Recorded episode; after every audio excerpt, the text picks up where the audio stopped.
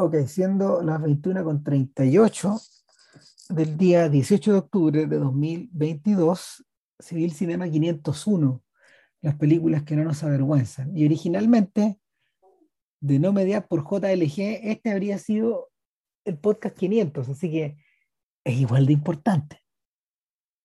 No sé qué opina JB, pero... Que sí. Sí. Sí, importante la web. Sí, claro. Puta que huevé con esta película, bueno, pero bueno. Eh, la historia es vieja. O sea, creo que nosotros vimos Playtime. Tiene que haber sido como en el 2002, por ahí, ¿o no? Puta, sabéis capaz que antes, Rambo. No, tiene que haber sido por ahí, porque sabéis que yo me hice con una copia de Playtime que me había prestado eh, Pablo Marín, un colega de nosotros. Eh, y, Pablo tenía, Pablo tenía eh, una copia del DVD Criterion, el primero que salió oficial de Playtime en la historia. antes que el de los franceses. Y, y claro, era una buena copia, pero al mismo tiempo la copia estaba media, la copia estaba media, media pálida, media desvaída. En cambio, en los últimos años, la, eh, el trabajo de Sofita Tichev y de la, de la Cinemateca Francesa eh, hizo maravillas con la copia y la que hoy día circula eh, tanto, en, tanto en, en, disco físico como en el Criterion Channel y también está en movie.com o solía estar, no me acuerdo, se ve increíblemente bien. Y es porque hay unas diferencias básicas que las, las vamos a comentar ahora en el, en el, podcast. Así que fue como el 2002, 20 años. Igual. Sí, yo decir que cuando la vi no le tomé mucho el punto a la película. Me acuerdo. No le tomé mucho el punto básicamente porque, eh, sí, dije, bueno, ¿qué es esto? ¿De qué va? No entiendo. Eh, eh, ¿Por qué? Y claro, el problema no era la película, el problema era yo. La, vi recientemente. Suele ser, uno, siempre este suele ser uno. Problema de usuario, sí, claramente. Capa 8 creo que le llama. Em, y, puta, y de hecho, yo la vi ayer, no sé cuándo la viste tú, para grabar el podcast. No, no, mira, yo no la he vuelto a ver, pero la tengo clara, o no sé cómo, Tengo la película clarita, pero la he visto, la he visto muchas veces en los últimos, en los últimos 20 años. O sea, eh, eh, eh, eh, eh, disclaimer, en general a los críticos se nos pregunta, no sé, pues, es la típica, es la típica pregunta, ¿cuál es la mejor película que has visto? Entonces, en general los críticos suelen tener una, una respuesta por default, ¿cachai? y, no estoy seguro que tú tenías una, digamos, pero la mía es Playtime. Ya. No, sé, yo creo que no tengo. ¿No? Pero no. Pero si tuvierais que mencionar una para salir delatado, si esa es delatado, finalmente la respuesta por default es la delatado. Pura. Es que, ¿sabes? Es que no sé, Es que no, no se puede. O sea, en fondo es que el, el, claro, es para salir delatado, pero yo creo que hay, un, hay algo, hay un poco, hay algo un poco deshonesto pretender dar una respuesta a esa pregunta. por esa sencilla razón de, que, de, que, efectivamente no se puede reducir no, no creo que se pueda reducir la, la apreciación, la experiencia de las películas a variables, a, a, un, a, un, conjunto de variables tan chico que te permita hacer un ranking. Yo por eso los rankings me, me valen verga. No, o sea, por eso uno no los hace nunca. Uno, uno, no uno, no los hace, pero digamos que uno dentro de todo igual los usa. Usa los rankings ajenos, por último, menos para tener cierta orientación. Pues, y, y, y claro, uno mismo uno, el ejercicio de parte de uno mismo no vale mucho, pero, pero uno si, lo agregas y le preguntas a mucha gente, ahí la cosa se puede parecer un poco más a, o, tú decís, bueno, aquí hay, son muchas miradas, por lo tanto son muchas personas que juegan las películas por distintas razones. Y, y sí, claro, si hay ciertas películas que empiezan a repetirse, repetirse, repetirse, repetirse, repetirse, entonces tú ahí lo ocupáis, entonces sí, ya, parece que aquí hay, hay, hay que ver algo. Si después la cuestión no te gusta, naturalmente corre problema. Pero claro, si en fondo es, una orientación, es una brújula en medio de la selva. La selva llena de ruido, digamos, la que vivimos ahora. Eh, y, y, claro, entonces, Eh, no, no es Playtime en todo caso. Si tuviera que decir una, no sería Playtime. Eh, sería alguna otra. Eh, pero sí, o sea, el, yo estoy, todavía estoy muy intrigado de, lo que me tiene muy sorprendido es, es, ¿qué, es qué tipo de espacio creó este sujeto para hacer esta ah, película. yo creo que una buena, un, un, buen punto de entrada, una buena puerta de entrada es algo que mencionó que menciona Truffaut en alguna, en alguna parte, me acuerdo de haberlo leído. No está en sus libros porque, eh, o quizás esté en las películas de mi vida, pero hablando a propósito de mi tío, de Monoclo. Eh, porque, por cierto, que Truffaut no, no escribió sobre Playtime. Eh, Truffaut dice que la razón de por qué Tati es tan grande es porque cada vez que regresa, al igual que pasa con, al igual que pasaba con, con Rossellini, de alguna forma creaba una suerte de continente o creaba una suerte de espacio con su película. Es decir, ni siquiera contaba una historia. Antes creaba un espacio, o contando la historia, creaba un espacio fílmico. Y el espacio fílmico que, de acuerdo a, a la reflexión de Truffaut, Tati crea, es el espacio de Francia. De manera que cada vez que Tati hace una película, es una Francia distinta. La Francia de jour de fête, de día de fiesta, es una, y luego la Francia de las vacaciones del señor Hulot es otra, y a su vez la de mi tío es otra, la de Playtime es otra, la de Traffic, por cierto, que es otra. Ya, hasta ahí. Hasta ahí, porque parar es otra cosa. La parada es una especie como de epílogo de, o, de, o de filme sobre, o de filmes sobre el acto de, la, de creación, digamos, sobre, el, sobre como el, el, cine como una, como, una industria, como una industria creativa. Pero, pero claro, todas estas, todas estas series de películas, efectivamente su tema es Francia. Eh, y no, no, hay, no hay cómo soslayarlo. Mm. Eh, yo creo que Truffaut le acierta medio a medio. Él, él usó la misma reflexión que, que una reflexión similar para, para Rossellini. Él dice, cada vez que Rossellini hace un giro en la forma en que concibe el cine, agranda su, agranda su, su, su ojo clínico. Si Roma era sobre una ciudad, eh, si eh, Alemania año cero era sobre un país, si Europa 51 era sobre un continente, digamos, India Matri Burmi es sobre un continente, un continente de continentes.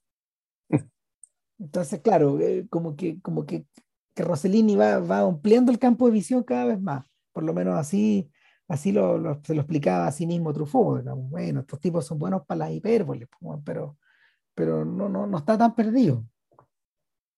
Eh, con, con Tati, claro, él pensaba en esos términos y yo creo que no es una mala forma de leerlo. Sí, a ver, la pregunta es si es que el, es la misma pregunta que se hizo a la astrónoma Cecilia Bain cuando estaba estudiando, la, cuando empezaba a estudiar las distintas formas de las estrellas. Y que ella, que ella se vio la disyuntiva que efectivamente, observando, observando, observando, encontró que las, que las estrellas tenían distintas formas, hasta que ella se le ocurre en algún momento que no, no es que sean distintas formas de estrella. Estos son distintos tiempos en la vida de una estrella. Es decir, cuando, cuando Tati está hablando de una Francia distinta, o en realidad está hablando de la evolución de Francia, o del, mm. del tránsito desde lo que era un país que, que, se está convirtiendo en otra cosa, y lo está haciendo en términos que creo yo no son necesariamente originales, que al menos en lo que tiene que ver con sus fijaciones, digamos, y, y el aprovechamiento de, volvemos a la noción, las formas y los espacios. Esto es algo que nosotros vimos. Las películas italianas están llenas de escenas de urbanizaciones, de, de, aparición, de, de, aparición de barrios nuevos que tienen formas geométricas absolutamente desconocidas, extrañas y hasta uno podría decir violentas respecto de eh, la configuración de las viejas ciudades italianas, que principalmente eran lo que, sea, lo que, lo que José Luis Romero, digamos, el, el urbanista llamaba que eran, eran o ciudades absolutistas o ciudades burguesas, es decir, estas ciudades la ciudad medieval canónica, digamos, que donde se, se, presumía cierta igualdad de los miembros de esta ciudad. donde no había una gran planificación, más bien eran callejuelas bien desordenadas, digamos, donde, donde más o menos la cosa se ordenaba y en la medida que confluía hacia las iglesias, o la ciudad absolutista que, que, está, que está básicamente rodeada, eh, construida respecto a un centro que era el centro poder. El, la, la, ciudad moderna, digamos, que, mejor la ciudad factoría moderna, digamos, que, que aparece que está ahí en, en, en, la forma de estos vidrios, de estos cubos y de estas cosas y de estas... Eh, de estos bloques, a la, en realidad son bloques que, en realidad no se parecen en nada a la ciudad digamos, que eh, a, cuya periferia pertenecen. Eh, puta, fue objeto de observación y estudio en muchos cineastas italianos. Eh, la, la noche de, de, Antonioni, digamos que es, es una, uno, uno, podría interpretarlo incluso como la, una especie de traducción emocional de lo que ese espacio hace a estas personas o el tipo de persona que habita estos espacios. Y, y, la,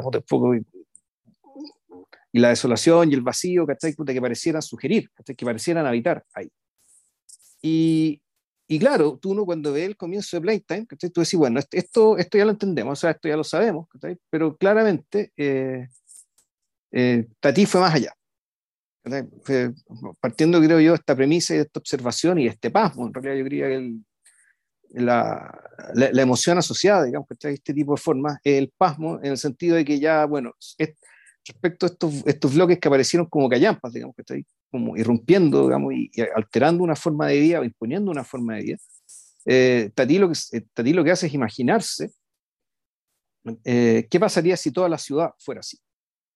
En este caso, todo París. Pues, pues, aquí básicamente nos situamos en París. Yo creo que, yo creo que la, la, solución al, enigma es que la fascinación de Tati con la tecnología, eh, con la tecnología como modo de, como modo de, de, de, plasmar o de negociar con el siglo XX, eh, venía de antes. Si te acordáis, en Jour de Fête, eh, lo, que, lo que le come el coco a, al protagonista, que es un cartero, que se precia de su exactitud, de su puntualidad, de su velocidad, es precisamente el deseo de hacer de la entrega de, del correo, es decir, de hacer su pega de la, de la manera más rápida y más eficiente posible. Y esa es una cosa que, que, lo fascina, digamos. Y que... Industrializarla, digamos, y porque claro, están las tecnologías para eso. Bueno, ni, y ni hablar de, ¿cómo se llama esto? De mi tío, básicamente mi tío lo que habla es de la convivencia de dos Francias, más menos, y más menos en igualdad de condiciones, donde está la casa del tío y está la casa de la familia del niñito, digamos, eh, y que claro, y, donde son, dos, son dos mundos digamos, que, que, están conviviendo en la misma ciudad, pero claro, o sea, son, son dos valores, eh, los conjuntos de valores que animan una cosa y la otra, eh, claro, están en, naturalmente son irreconciliables, no, no, no, no pueden convivir. Claro, y para el niño, y para el niño efectivamente, la, el, el, mundo, el, claro, ¿no? Y para el niño, el mundo del tío, Es un descanso, Es un, es un, lugar, es un, lugar de juego, es un lugar divertido, ¿dónde está la vida? Aquí yo creo que lo que hace Tati es atribuir al niño la sabiduría, digamos, que los enajenados adultos no tienen y por lo tanto el niño es el que entiende eh, eh, dónde está lo que vale. Acá. El, cuando yo decía lo de las estrellas de la evolución es porque, claro, uno, uno podría suponer que eh, Playtime vendría, vendría a decir, bueno, aquí en realidad la casa del papá del tío y, los valores del, del, papá del niño, perdón, eh, terminaron ganando. Y esto es lo que pasó, o es lo que va a pasar, o es lo que está pasando. Em, bueno, lo que le ocurría, lo que le ocurría al propio, lo que le ocurría al propio Tati es que él mismo se fascinaba con las posibilidades de la tecnología. Eh, una de las cosas que hace a, Playtime un punto aparte en su obra es que está hecha en 70 milímetros, con la mejor tecnología que un independiente como él podía pagar. Por eso perdió hasta la casa, perdió hasta los derechos de sus películas. Eh, al, revés de lo que, al revés de lo que ocurría con, eh, con buena parte de eh, los directores asentados del cine francés y los que trabajaban con velocidad industrial, gente como Julien Duvivier o como Claude Tanlaga, por ejemplo, o el mismo Jacques Becker, para poner por fuera, no sé, a otro tipo de director como Robert Bresson. Eh, eh, los contemporáneos de Tati solían estar asociados a Paté o a Gaumont. En cambio, Tati, cuyo modelo efectivamente era el de Chaplin, era un independiente. y esa era la razón por la cual él trabajaba con vueltas tan largas también. Entonces las películas le pertenecían a él, al punto que eh, efectivamente Jour de Fête es uno de los primeros filmes en colores de eh, la historia del cine francés. Eh, Tati estructuró la, lógica de su película con el esquema tricolor, con el blanco, el azul y el rojo, que inundan la película, pero al, al intentarlo, confió en un procedimiento que solo pudo generar un puñado de copias y que debían eh, proyectarse con una tecnología que le era propia también. De manera que Jour de Fat no se conoció en colores como hoy la conocemos, sino que se conoció en blanco y negro, que fue eh, el, el, formato de compromiso al que él tuvo que llegar. Entonces ya, ya estaba la presencia como de la, de la distinción tecnológica en, esta, en estas películas. Además, Tati, además trabajaba igual que Chaplin, renovando pedazos al interior de sus propias películas. Hay diversas versiones de las vacaciones de Jour de Fête y de mi tío, porque a la medida que él las iba reestrenando, les iba cambiando algunos chistes. O sea, de hecho, en las vacaciones del señor Hulot hay unos chistes que tienen que ver con Tiburón de Spielberg. porque la película, claro, fue reaccionada como el 76 y el 77, y él encontró un espacio para poder filmar un par de gags de nuevo.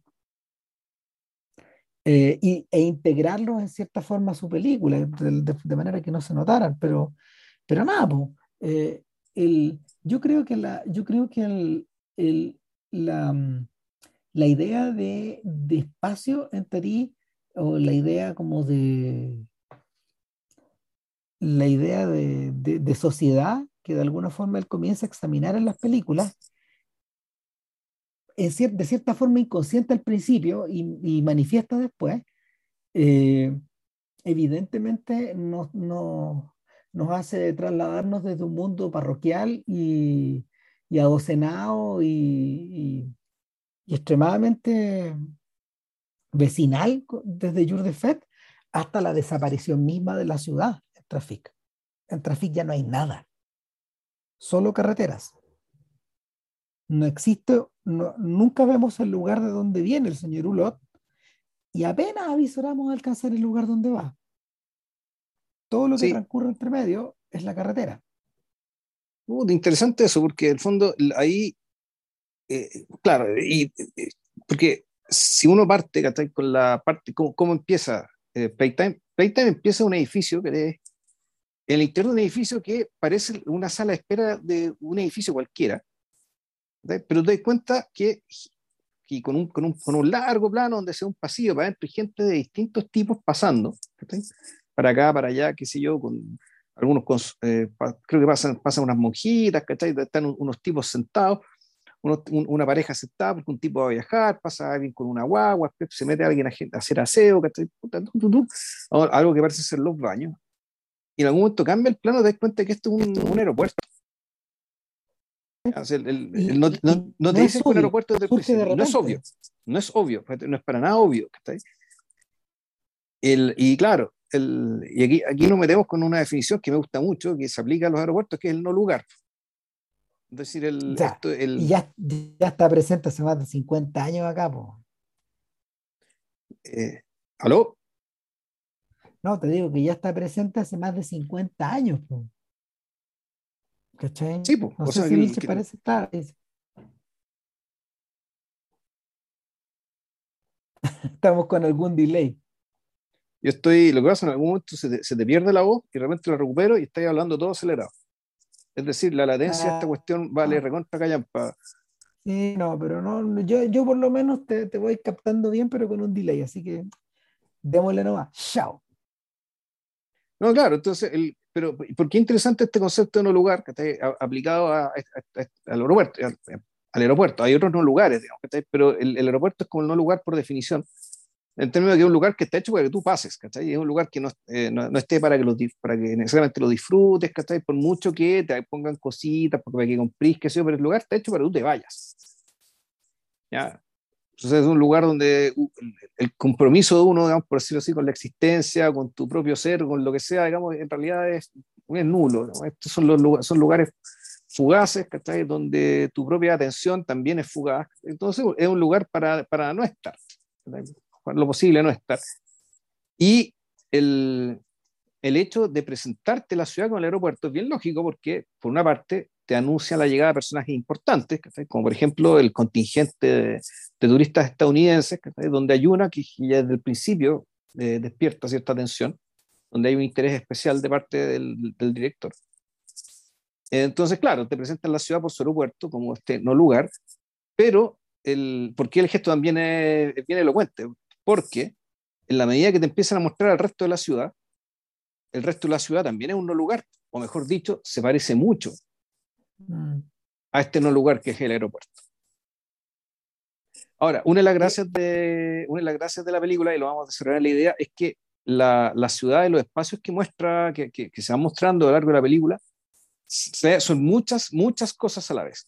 O sea, por una parte, es una extensión del no lugar, que es el aeropuerto. O sea, la ciudad entera parece ser, parece estar diseñada como un no lugar. ¿Ya? Pero después, en la medida que vaya, vayamos avanzando la película, vamos, vamos, a decir que, la, que Tati le empieza a atribuir más capas, más capas, más capas, más capas de, de significado a este espacio que él inventó, pero más que inventar, en fondo abstrajo. En realidad, lo que, lo que, por lo que tengo entendido, esto se filmó en un lugar que Tati inventó, que el Tativille, digamos, que no, esto no, no, no, son locaciones reales, es un mega estudio, donde Tati crea estos espacios precisamente para decir muchas cosas, a, partir de estos espacios sobre lo que está ocurriendo afuera, o lo que va a ocurrir afuera, más bien. O sea, la conclusión a la que llegó Tati es que en realidad, eh, o sea, la voy a tirar, eh, no podía filmar Playtime en ningún lugar donde no fuera capaz de tener el 100% del control de todas las variables. Ergo, tenía que seguir de nuevo el modelo de Chaplin y generar su propio estudio. Claro, y, pero, pero esto fue más lejos que Chaplin, porque el, yo creo que el, el, donde Chaplin realmente crea un espacio, que está ahí, realmente eh, eh, diseñado para, para, lanzar un, para, lanzar lo que él pensaba acerca del el mundo moderno. Creo yo que es la fábrica de tiempos modernos. Eh, es decir, las, si la semilla está en algún lado, para mí está ahí. No, la semilla está antes, está en luces, luces de la ciudad. Porque la ciudad de luces de la ciudad no existe, salvo como en no, está bien, Pero es una ciudad que parece ciudad dentro de todo. A ver, lo que mira, yo tuve la oportunidad de hacer una memoria, una, una, mirada en profundidad hace muy poco y estuvimos muy metidos con el tema del espacio. Y efectivamente lo que hace Chaplin es que esa ciudad sea todas las ciudades. Sí. Entonces, al, al, hacer eso, al hacer eso está, está generando la, está generando como esa traslación. Claro, pero, pero, lo que yo creo es que el gesto de Tati es que la ciudad, eh, este París que demuestra, en realidad todavía no es ninguna ciudad, pero, pero al mismo tiempo también es todas. Por eso es que después vemos los afiches, donde efectivamente la, tanto en Tokio, en Londres, qué sé yo, en, toda, en todos los hitos turísticos de se levanta un bloque de cemento igual que los que vemos en la película. Pero eso es algo que todavía no, no, ha ocurrido, que es algo que está ocurriendo y por lo tanto es una, el, eh, es una abstracción, igual como, lo, igual como lo dices tú, pero en realidad eh, es una, una, una abstracción que, que, es más bien prospectiva, me parece. Claro, no es que no, es que, no es que no sea ninguna ciudad, yo creo que es todas, pero o sea, sigo pensando que es todas. Lo que pasa es que eh, es el mismo gesto de luces de la ciudad.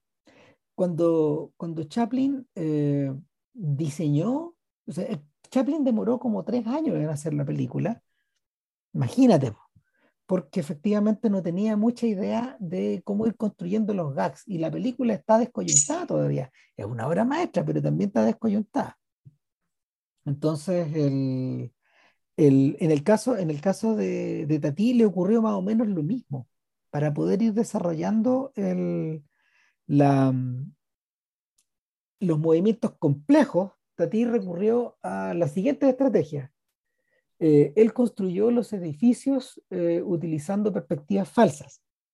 Por lo mismo, algunos de estos edificios metálicos y de vidrio, de cristal de, de Tativille, efectivamente son pequeñitos o no tienen como el tamaño de un edificio real, pero se ven gigantes desde el punto de vista donde tú lo estás filmando. Lo segundo es que eh, recurrió al truco de mi pobre angelito, es decir, utilizó eh, siluetas para poder crear extras en la lejanía, como ocurre, por ejemplo, en los cuadros de De Quirico o de Paul Delvaux, donde los personajes están congelados en una posición eh, y te da la sensación de que, de que, a pesar de que el cuadro está en movimiento, ellos no se mueven, se produce la sensación contraria de que es el objeto físico estático el que parece moverse, pero eh, eh, la persona no. Y, y, lo tercero es que creó, igual que Chaplin en Luces de la Ciudad, una delicada y compleja coreografía automotriz, donde los objetos que efectivamente eh, provocan eh, el cambio o generan el cambio de, perspectiva o la sensación de espacio o de profundidad en el espectador son los que se mueven. ¿Y qué es lo que se mueve? Los autos.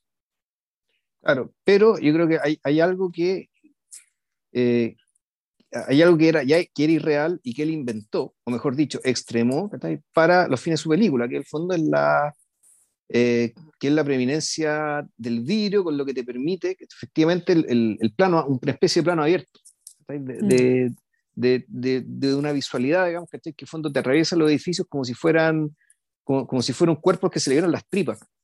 Sí, y, y, eso es, es, una declaración respecto a la arquitectura, pero también es una, respecto del tipo de espacio, del tipo de edificio, pero también es un recurso que él necesitó para poder mostrar y contar lo que quería contar.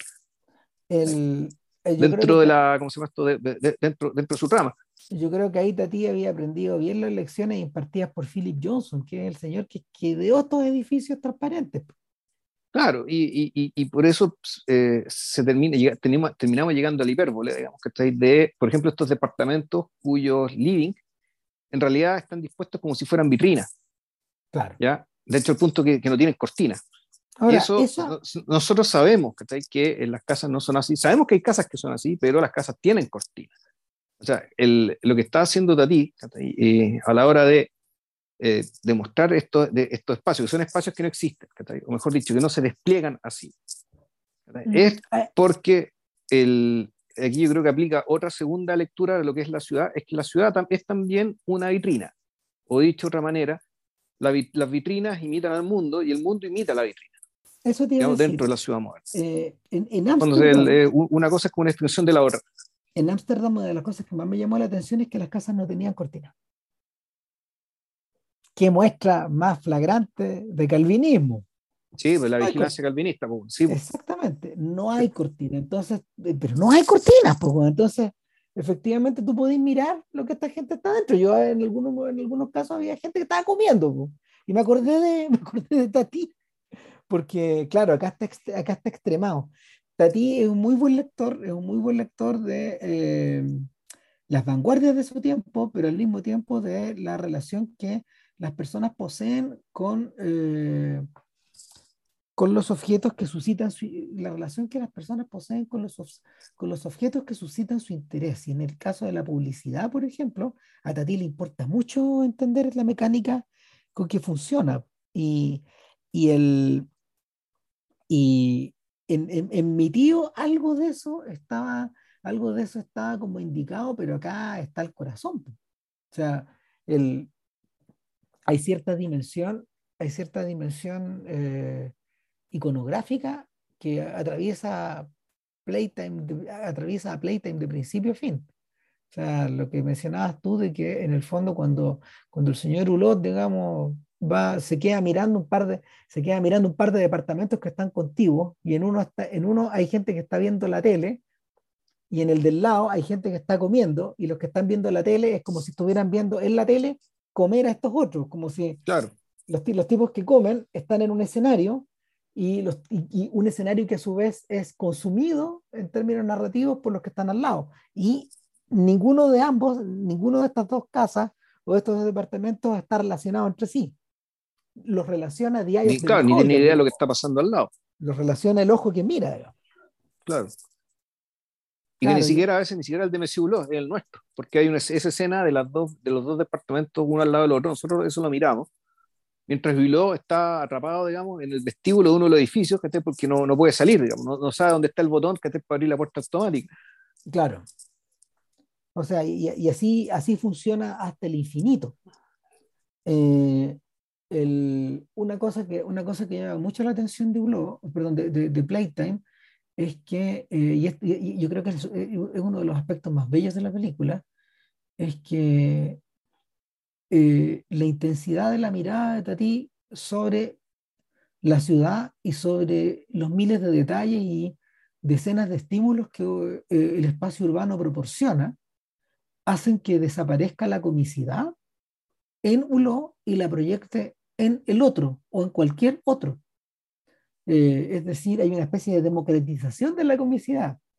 Cuando durante, no sé, durante la mitad de la historia del cine, o más de la mitad de la historia del cine, eh, la comicidad está, había estado centrada eh, en, distintos, en distintas personalidades que dominaban la escena y clamaban por tu atención.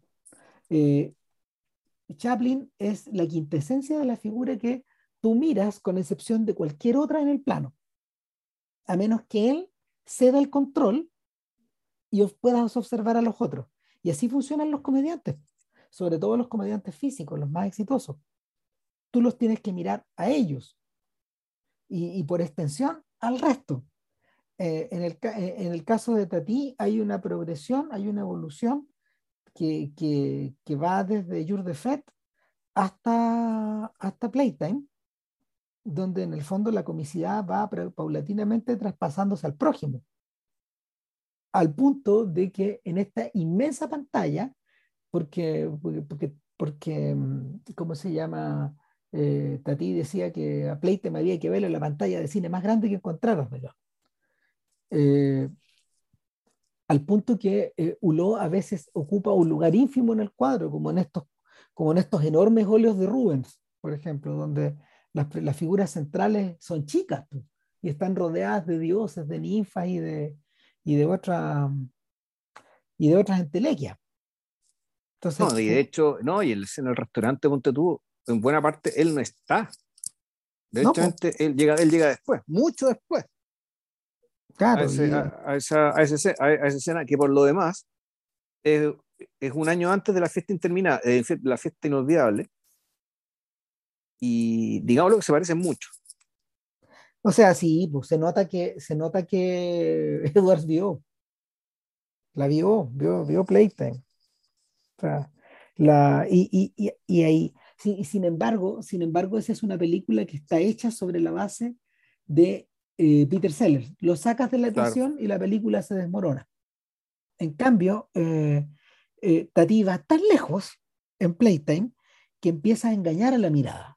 Y no sé, pues hay, hay tipos que han hecho, o sea, hay, tipos que se han dedicado a contar a, los, a los falsos ulots que hay al interior de la película. Son más de una docena de falsos. Es que, claro, no, es que no, es que sea, no, es interesante, no es que sean falsos, Es que así, les dicen, así les dicen. Claro, le dicen el falso ulot, pero claro, el, tema de la democratización que dice Ram, que ya no, no solamente va por ese lado, sino también va por el otro respecto de la masificación de ulot donde es esperable, digamos, que personajes como Ulot, digamos, en, estos grandes volúmenes de gente, no puede haber solamente un Ulot. Se repiten, se repiten. Claro, y básicamente el, el, cuerpo, la, la, bufanda, los pantalones cortos, qué sé yo, en realidad, claro, es una forma de identificar a estas, a estas personalidades que están poco a contracorriente en esta ciudad.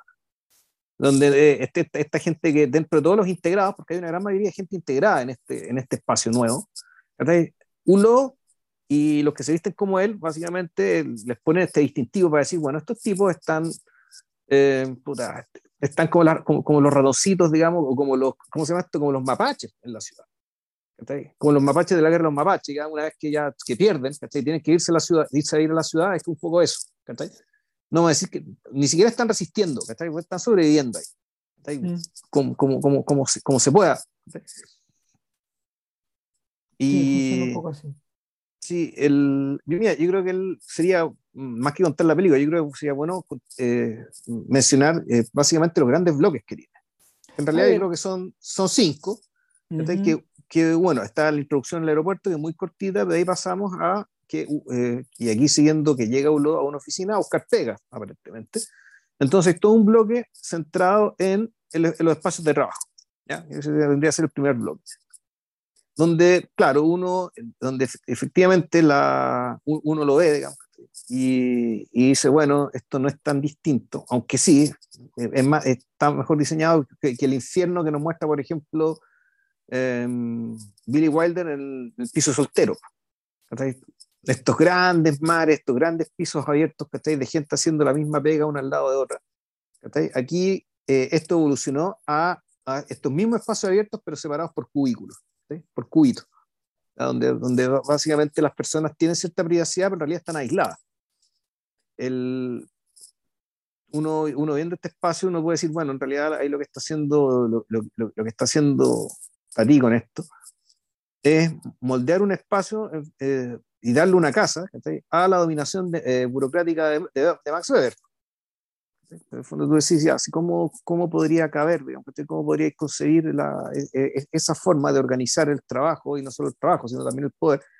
Eh, a través de la burocracia, bueno, tal vez el espacio más eficiente serían estos, estos espacios como el que nos muestra eh, Tati, digamos, pero efectivamente el, la comicidad aquí, ¿en qué consiste? En que uno se pierde, pero no, no, no es conmigo que uno se pierda lo cómico es que este espacio, supuestamente, este grande espacio abierto, eh, eh, diseñado racionalmente para que la gente trabaje y colabore, aquí la gente se pierde. lo que termina pasando es que este espacio termina convirtiéndose en un laberinto. Pese a que no está diseñado para eso, pero termina resultando así. El, es muy bonita esa escena cuando lo, lo, hacen esperar, lo, hacen, lo ponen en una sala de espera eh, donde hay un montón de sillas iguales y esas mismas sillas las va a mover a lo largo de toda la ciudad, en todas las tiendas, en todas partes. Todo está estandarizado. Claro, exacto, todo estandarizado, pero además están los retratos como de los grandes accionistas o los antiguos presidentes de, de, la empresa. Y, que pueden ser los presidentes de la República también. Puede ser, claro, una, una sucesión de figuras de poder que, que miran con una mirada de desaprobación y desdén y Tati se pone a sí mismo en el lugar tal de modo que la mirada de estos cuadros lo esté mirando a él. Ya, el, Hulot, eh, eh, se pone a sí mismo como, como objeto de sospecha y de desdén de, de esta figura. Y, y, donde, claro, por una parte está la amabilidad del portero que lo hace entrar y qué sé yo, pero la hostilidad del sistema respecto de las personas y particularmente de las personas como Hulot se hace patente con este gesto ¿eh? y con esta disposición de cuadros. Y, acá, acá, acá, tocaste un punto importante. ¿Qué tipo de persona es Hulot en esta película? Mm, mira, no se sabe mucho, porque Hulot se sabe, eh, ¿qué, es lo que sabemos? Que una persona que aparentemente viene a buscar trabajo, que por la forma de vestirse y, y, de moverse se siente bastante incómodo en, en, esto, es como si fuera el mismo tío que tiene que ir de, ese departamento que estaba metido en medio de un edificio a través de 15 escaleras, cuatro pasillos, me, se me tenía que pasar del departamento de un vecino, ya. o sea, uno podría decir que la, sigue siendo la misma persona de mi tío, tal vez más joven, pero, o, exactamente el mismo, que puta, tiene que ir a esta, a esta, a esta parte de la ciudad moderna a buscar trabajo. Y, y, lo que, y realmente no se dice mucho de él. Su, su personalidad no aflora, no aflora mucho, salvo ya en la escena de la fiesta. Y por el detalle de que parece ser que es un tipo muy afable y muy querido porque se vive encontrando con ex compañeros del servicio militar o, o, o, de la milicia, digamos, del ejército, que de seguro a Ulo le tocó pelear o en Indochina o en Argelia. Entonces, cada cierto tiempo dice, Ulo, ¿cómo estás? Weón, soy yo, no sé cuántito de la milicia, ven para acá. Y, y, eso es lo que sabemos de Ulo. O sea, del personaje en cuestión, el que, estamos viendo, el, que está, el que se nos presenta en esta película en particular. Eh, yo tengo, mira, mi, mi, sensación es que este Ulo es, es el mismo, pero es otro. Eh, en cierta forma, eh, bueno, Tati, hay que hacer la puntualización de que Tati, a ver, efectivamente Tati Chef hizo el servicio militar y a él le tocó hacerlo en la caballería. Fue de los últimos fue de los últimos franceses que efectivamente hicieron el servicio militar en, un cuerpo como de coraceros, ponte una cosa así. Eh, eh, eh, la, foto, la foto es divertida porque tiene como un enorme penacho y el caballo también tiene un penacho, entonces es cómica la weá. No, no, y, es una cuestión, y, todavía existían los coraceros, weón, a mediados, ¿y cuándo estamos hablando que le tocó el servicio militar? ¿En los 40? No, no, si acuérdate que Tati era un señor mayor, si Tati es como del año 6. A, ah, ya. a le tocó como en 1920, espérate, a ver. Eh, no, sí, es un señor antiguo. O sea, eh, bueno, ese es el otro detalle, nos muestra como los comediantes. Por los, los, comediantes por lo general suelen verse más jóvenes. Es del año 7. Claro. Es del año 7, ¿no? Si existían ahí como los años 20. o sea, tenía 60 años cuando filmó la película. Así es. E, era una especie de, mira, Tati es una especie de, a ti llega a hacer el servicio militar un poco en las condiciones que le habría tocado hacerlo a Henri Langlois un poco. Que a todo esto Langlois era como 10 años menor, digamos. Bueno, en fin. el, otro día, el otro fumaba más, digamos, y comía más. No, la mala vida. Pero generalmente, efectivamente, los, los, comediantes físicos tienen que, tienen que hacer ejercicio, estarse estirando, lo que sea. Claro. Ahora, Tati, Tati, al mismo tiempo, eh, de muy joven desarrolló un gran interés por los deportes. Y era una persona muy deportiva. Era bueno para el tenis, efectivamente. A propósito de ese gag tan famoso de, las vacaciones del señor Hulot.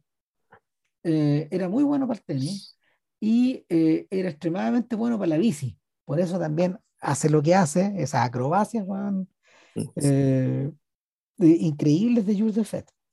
El, el asunto es que eso una cosa lleva a la otra y Tati se metió en el negocio del espectáculo eh, cuando él comenzó a hacer imitaciones o, mímicas de eh, actividades deportivas. Y así se inicia el show de Tati en el Music Hall. Entonces, efectivamente, la postura, la manera de ser, él se dio cuenta que era muy bueno para captar detalles o para hacer impresiones, impresión, ¿cachai? Como imitaciones de, lo, de, de, actitudes de la gente, de la vida diaria de las personas, en fin, etcétera. Entonces, claro, muy igual que, que, Chaplin se hizo famoso, digamos, imitando a, un, a, un, a, un, millonario borracho. Claro. Entonces, el, el, el, punto, el punto central acá es que muchos de esos caminos llevaron a crear este personaje, y este personaje es una especie de representante de una Francia que no existe, llámala lo que quieras. Si fuera hoy día, sería un representante de la Francia de Mitterrand. Si hubiera sido durante la Francia de Mitterrand, hubiera sido un representante de la Francia goyista. Siempre, claro, siempre desfasado. Como, y esa es la idea, que, que nuestro personaje siempre esté un poquito desfasado de su época. Que, que sea, que, sea un que, que, en el fondo tú lo confundas con una especie de vejestorio o con un permanente jubilado. Hay algo de eso. Porque eh, el, personaje necesita estar por detrás de sus tiempos y tratar como de, pero al mismo tiempo crear, crear esa impresión, pero luego deshacerte esta impresión en la medida de que se mueve como pez en el agua en los tiempos. A pesar de que no entienda la tecnología, a pesar de que lo supere y ese tipo de cosas, eh, hay, algo en, hay algo en el tatí de Playtime que, que hace que eh, este personaje, que es el principal candidato a naufragar en esta vida anónima, de las megaciudades pueda desaparecer al interior de ella y convertirse en este ratoncito que llega a todas partes, que nadie lo ve y, y, pueda sacar provecho de todo eso. Ahora, el, es, buen detalle esto, esta idea de que efectivamente en esta película aparezca medio jubilado, porque eso le permite, digamos, tener algunos, algunos instantes donde se encuentra con estos amigos que lo saludan desde fuera, gente que se integraba en la vida de la ciudad de una manera en que en principio él no. Y, y, bueno, y está esta otra idea de que eventualmente todos dejan el pueblo pequeño en el que vivieron para trasladarse a París o a la, o a la capital que sea. pero este, en este caso, esto es interesante, y, y, vuelvo al tema del vidrio. Este es un París donde, el, donde los grandes hitos turísticos, digamos, que son el objeto además, que van a ir a ver supuestamente estas estos turistas estadounidenses, eh, nunca se les ve directamente, sino que se les ve reflejados en, la, en las puertas de vidrio. Eso es impactante, se pasó. Claro, es como si fueran fantasmas, güey. Sí, pues son, son mirage, pues, son efectivamente espejismos. La Torre Eiffel y, y, y, todas las otras faramayas que estos gallos empiezan a mirar. El arco de Rufo. Son puros espejismos, claro, son, son instagramazos, eso es lo fascinante, güey, porque el eh, Tati, y, mira, en esta era en que la gente no puede o no resiste la tentación de poner entre ellos y el objeto real una, una pantalla de un celular que saca la puta foto, ¿cachai? Y una foto que es exactamente igual a la foto que ha sacado cualquier millón de huevones, ¿cachai? Que está ahí subiendo en internet, donde... Claro, Tati, Tati, Tati tampoco resiste la tentación de poner otra pantalla o un reflejo entre el objeto y la persona. De, en el fondo hacer que el contacto con el objeto o, con, o, con, el paisaje o con el monumento nunca sea tal. Que siempre esté mediado. la raja, se pasó. Esa, esa, esa, reflexión acerca como del, esa reflexión acerca de la compulsión turística que efectivamente está desarrollándose en esa época con vigor, porque hay que hablar que la Roma de hace 60 años no es la Roma de hoy día, no es la Roma repleta de turistas chinos. Pues. No, bueno, hace 60 años eran, eran hartos turistas estadounidenses, no eran tantos, pero esa era la invasión. Claro, eh, y esa es la invasión que registra Tati, pero de algún modo se acomoda a la, a la invasión que tú quieras. Claro. O sea, se funda el, el, imperio, no sé si el imperio, pero la potencia en ciernes que manda a sus turistas también. Claro, manda a sus colonizadores o manda a sus saqueadores, como queráis llamarle. Eh, sí, en realidad son saqueadores principalmente, claro, y van a, van a, van a Europa, digamos, donde sea que vayan a encontrar lo que en sus países no hay.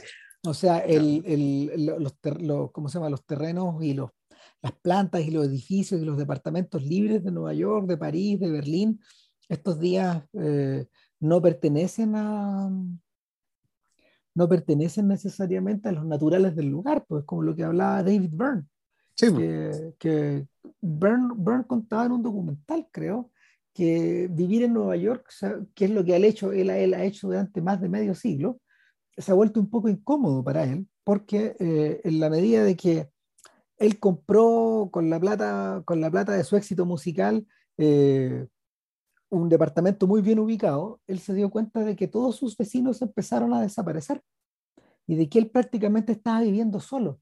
Es un efecto medio parecido al que, al que le ocurre a él y a Suleiman en, en, en, ¿cómo se llama? En It Must Be Heaven, la última película, cuando él, cuando él en el fondo está viendo, ve para ve el frente, no hay nadie, ve para el lado, no hay nadie, ve para el otro lado, no hay nadie, está viviendo solo, o está, o está arrendando esta pieza de hotel solo porque efectivamente eh, el que viene subsidiado puede pagarlo durante un ratito, porque él, viene como a negociar su película, pero en realidad ningún neoyorquino ya puede vivir en Manhattan. O sea, ese, es como la, ese vendría a ser como la reflexión, porque todo está tomado o, todo está tomado o por asiáticos, o por árabes, o por rusos. El, bueno, en Venecia también está pasando, pero por otro lado, efectivamente, la gente, los venecianos ya no pueden vivir en la zona turística de Venecia porque se dispararon los precios.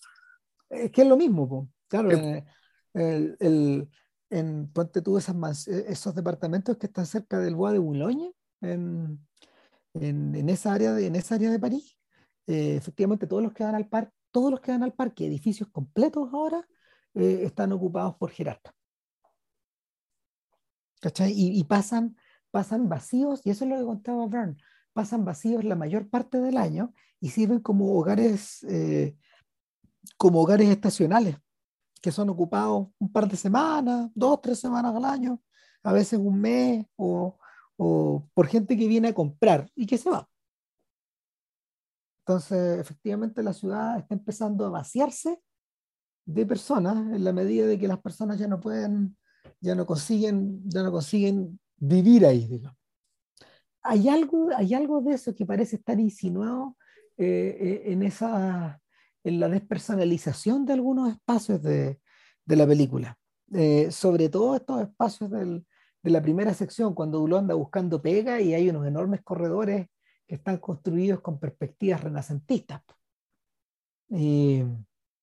donde, donde circula un puro empleado que controla todo el acceso, por ejemplo, o controla todo el, toda la, toda el área productiva del edificio, con puros botones. Son muy divertidos. Ah, y no, y hay, otra escena que, hay otra escena que es maravillosa, que es la, y volvemos con el tema de los vidrios, por eso digo que es tan importante, era de importante tener que inventar esto, encontrar un edificio donde voy a hacer esto, no, no, era fácil, no es posible, que hay un momento donde él se está buscando al tipo que lo tiene que recibir, al tipo de recursos humanos que, que lo está, que, que, tiene, que tiene que hacerle eh, el texto o lo que sea, digamos, y en algún momento se pierden, y se encuentran y se vuelven a perder y en dos edificios que están enfrentados, eh, que están enfrentados, los dos con puertas de vidrio, y ellos se, se confunden con los reflejos de sí mismo, de, del otro en los vidrios. Es difícil de explicar, digamos, pero el tipo cree, que está viendo al sujeto que, que está buscando, en realidad el, que ve es el reflejo del sujeto en el vidrio. Y el otro, y, y el otro hace lo mismo. Entonces, por eso no se pueden encontrar, siendo que se están viendo, pero el, la, la arquitectura y la necesidad de tener este, esta, esta, esta, esta, idea de, espacio abierto, el hecho de aprovechar de la luz, que todo sea como muy, muy a la vista, genera este tipo de equívocos, donde efectivamente el, la persona que estáis buscando también se convierte en un espejismo, en un fantasma, y no la encuentras. La encontráis después, ya cuando básicamente el, eh, eh, y hay una escena que viene después, que más o menos eh, que, que, coincide, digamos, que con la escena de las vitrinas, de las casas como vitrinas, digamos, de las que hablamos un rato. En la medida que te refleja, en la medida que te reflejas en una superficie o una pantalla, de hecho, te conviertes efectivamente en una imagen, en una imagen de corte cinematográfico, te conviertes en un espejismo, te conviertes en un fantasma.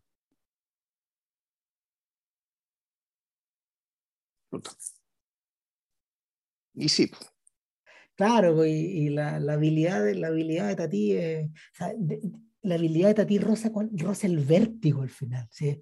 Eh, eh, Playtime es una película en extremo, claro, de hecho, esta escena, extremo engañadora. Dale, dale. Claro.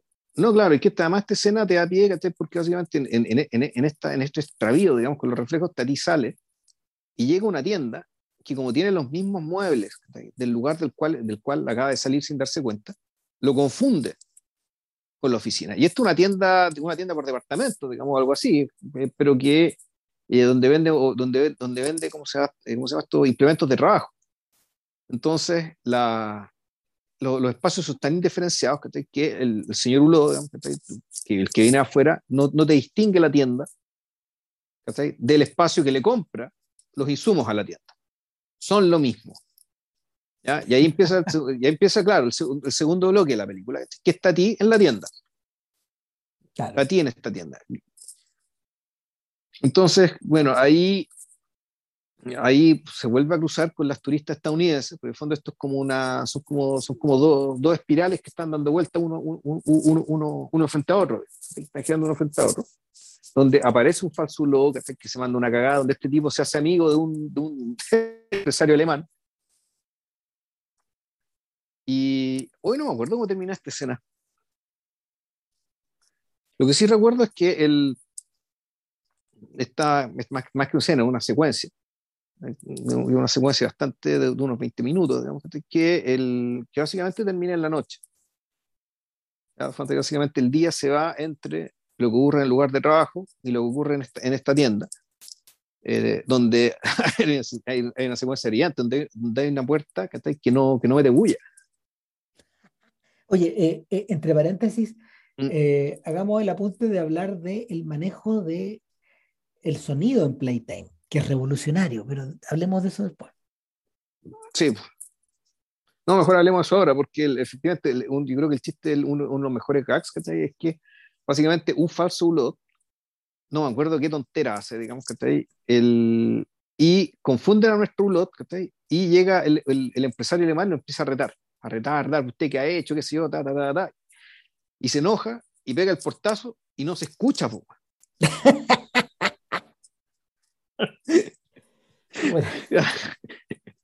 y, claro, resulta que después el, dependiente le dice, no, no, no, si este no era el que, el que dejó la cagada acá, el que estaba mirando la revista, no sé qué estaba haciendo, que estaba como estorbando. No, si este no es. Entonces el alemán, como un hombre educado... Puta, perdón. Se, se, deshacen disculpas, señor, puta, te dice yo, ta, ta, ta, y lo peor, y después que se hacen amigos, después se, después se encuentran, güey.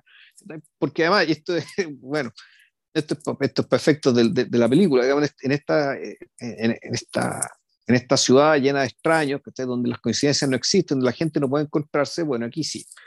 aquí la gente se encuentra y en el fondo te, parece que la ciudad no es tan grande dentro de todo. No, siempre, siempre estás dando vueltas en los mismos lugares. Y que la ciudad de alguna manera amortigua la intriga.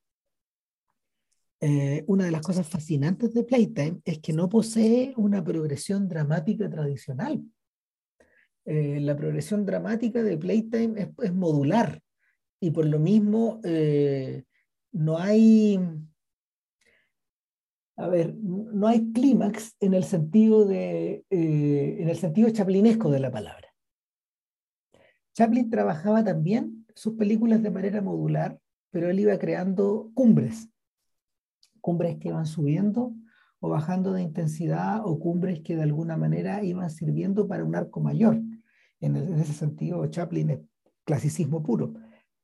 Pero, pero lo que hace, lo, que hace Tati en Playtime es que va de alguna forma eh, acentuando lo que podríamos llamar la convivialidad. Y en la medida de que la convivialidad entre los habitantes de esta metrópolis se intensifica, entre algunos grupos que en el fondo poseen más empatía unos con otros, eh, el dramatismo se diluye. Se diluye, eh, se diluye el dramatismo se diluye la ansiedad y de alguna, de alguna manera se atenúa, se atenúa la, la posibilidad de, de, dramatismo. Sí, no, dramatismo no hay. Sí, uno podría decir que en la medida que esta, esto ah, entras en línea gruesa, digamos, el, esta película sigue a dos personajes, entonces, tú esperas que en algún momento eso les pase algo a esos dos personajes, o que les pase lo mismo por separado, o que les pase lo contrario, por separado, o que les pase algo juntos, que en algún momento terminen juntándose. Y efectivamente eso ocurre. ¿ya? Pero, pero, como, pero como bien dice Ram, digamos que está ahí sin ningún dramatismo, es decir, es como es parte del devenir, digamos, de, la, del, de las propias decisiones que ellos toman y lo que la misma ciudad propicia lo que la misma básicamente convivencia en esta ciudad va propiciando, entonces efectivamente termina pasando esto. Eh, hay, hay, algo, hay algo que hay algo que hay algo que, que, está presente en Playtime a lo que por ejemplo hacía alusión Marshall Berman en todos los sólidos se desvanecen en el aire cuando él empieza a hablar de Nueva York que era el lugar donde él se desenvolvía cuando él habla de Brooklyn de Manhattan en fin él habla de que en cierta forma esta obligación o esta, o esta, esta esta situación de tener que vivir todos tan juntos de alguna forma rebaja ciertos niveles de violencia. Y eso, eso está, puesto acá en, está puesto acá en juego también.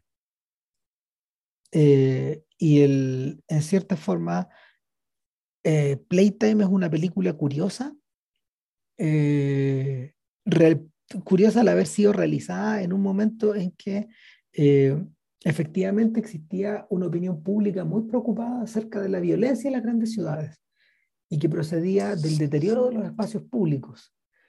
Al revés, lo que ocurre en Playtime es al revés, los, espacios públicos aparecen vigorosos, plenos de energía, abiertos, eh, circulados, o sea, son objetos de circulación eh, de multitud de personas en todas direcciones.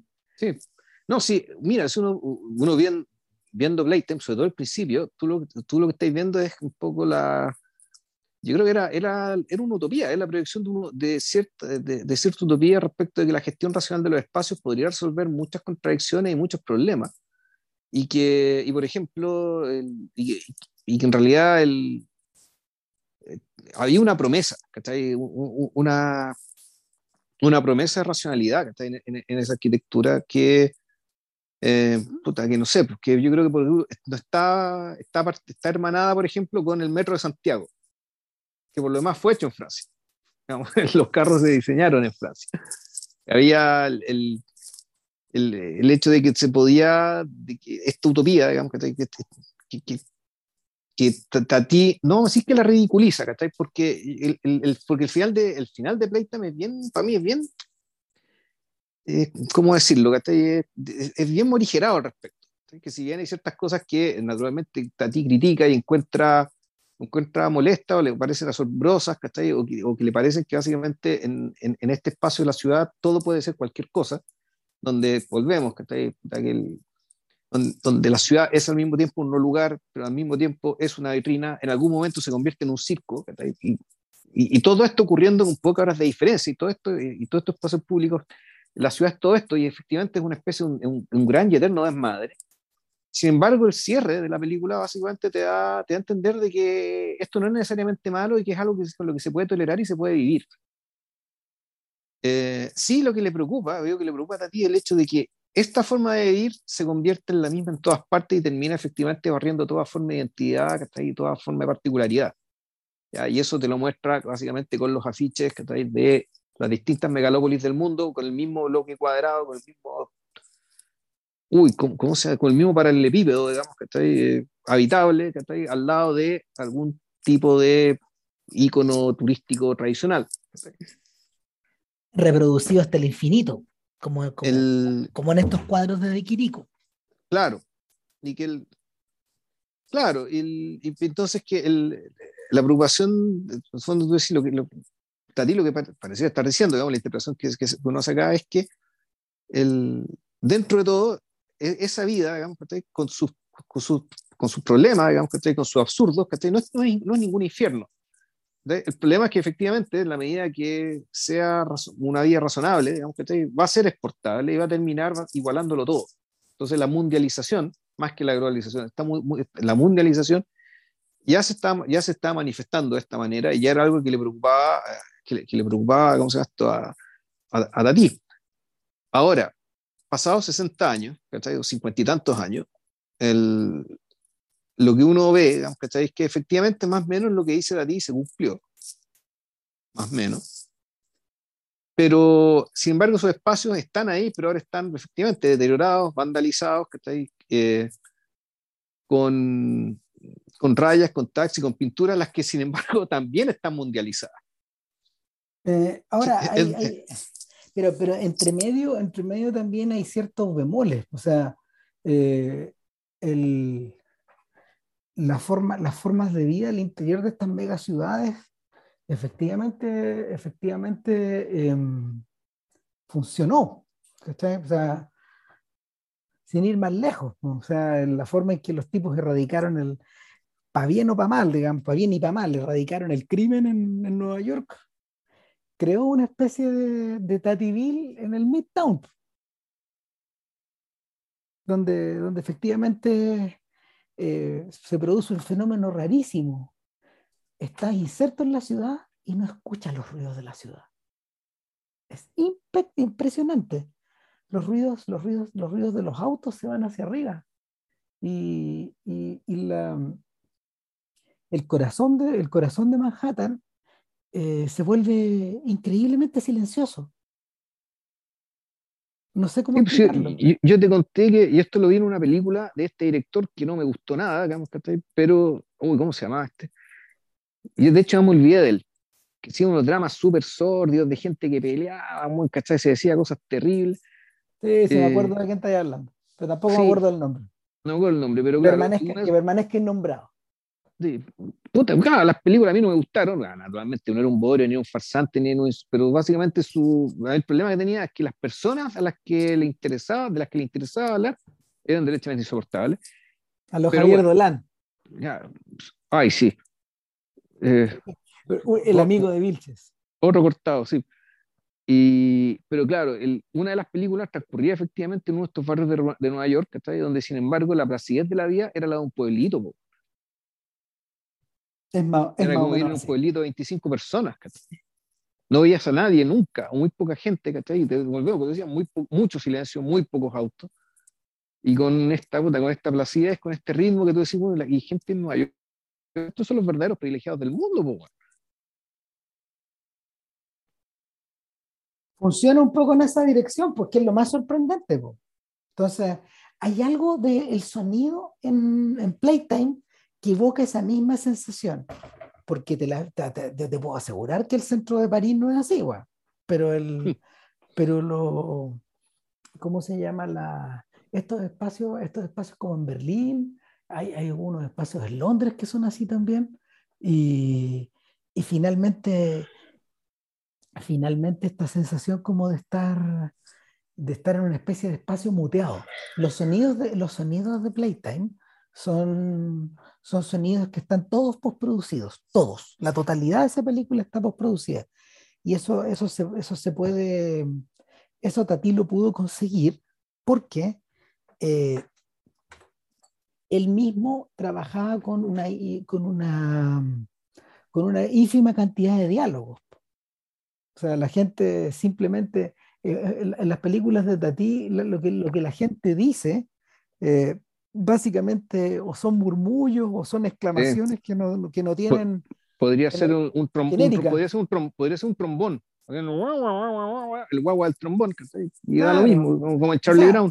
Claro, cuando la gente se saluda, tú alcanzás a distinguir con que se saludan de verdad, pero son, son verdaderos borbotones o murmullos que salen de las palabras, de, palabras que salen de las personas, pero eh, el, se, convierten en, eh, se convierten en onomatopeyas tal cual el sonido de los cojines o el sonido de los tacones sobre los pisos de vinilo o eh, el sonido de los ah, autos. el sonido del respaldo de estos sillones que tú lo hundías y y como recupera su forma con un. No, y ese, ese, es un comentario siniestro al imperio de Bauhaus, o a la tiranía de Bauhaus, ¿cachai? O sea, que, que, en esa época ya tenía como 40, 30, 30 40 años y, y este se, ría, se, ría, gritos de esa weá. Pues es, claro, pero no, pero no, se ríe de Bauhaus, lo que se ríe es lo mismo que uno decía, el problema no es la farándula, el problema no es el reggaetón, el problema es la ubicuidad. Exacto. El hecho de estar en todas partes siempre. No si ese es el problema. Cuando, cuando este viejito opera el panel, los ruiditos, tú, o, este, o, este, o este sonido como drone, esta, esta cosa del, de este murmullo, ese como, como una especie de murmullo en estática que, que, caracteriza estos lugares, que es como el murmullo, es como el murmullo que se desprende del filamento del neón, de lo, de, lo, de, en, lo, en, la, en, lo, ¿cómo se llama? En, la, en las ampolletas o en los, o, en los focos de o en los focos de los hospitales, todo ese tipo de cosas. Eh, Playtime está repleto de eso.